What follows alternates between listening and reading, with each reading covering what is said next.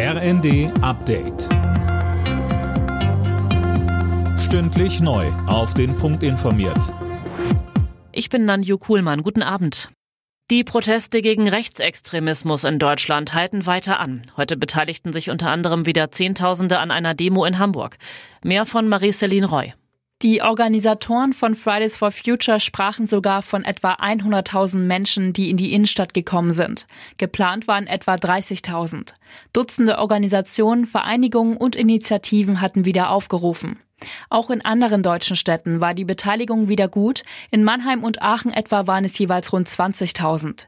Erst gestern hatte es auch in Düsseldorf eine Aktion in der Größenordnung wie heute in Hamburg gegeben. Verkehrsminister Wissing begrüßt das vorzeitige Ende des Lokführerstreiks. Es sei gut, dass die Bahn und die GDL wieder an den Verhandlungstisch zurückkehren. Der Streik im Personenverkehr endet in der kommenden Nacht. Bis Anfang März herrscht eine Friedenspflicht. UN-Generalsekretär Guterres hat dazu aufgerufen, das UN-Hilfswerk für palästinensische Flüchtlinge weiter zu unterstützen. Zwölf Mitarbeiter des Hilfswerks werden beschuldigt, am Terrorangriff der Hamas auf Israel beteiligt gewesen zu sein. Daraufhin haben mehrere Länder ihre Zahlungen eingestellt.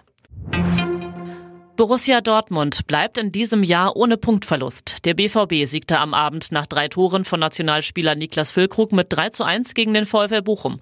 Außerdem holte Union Berlin mit einem 1 zu 0 Sieg gegen Darmstadt wichtige Punkte im Abstiegskampf. Alle Nachrichten auf rnd.de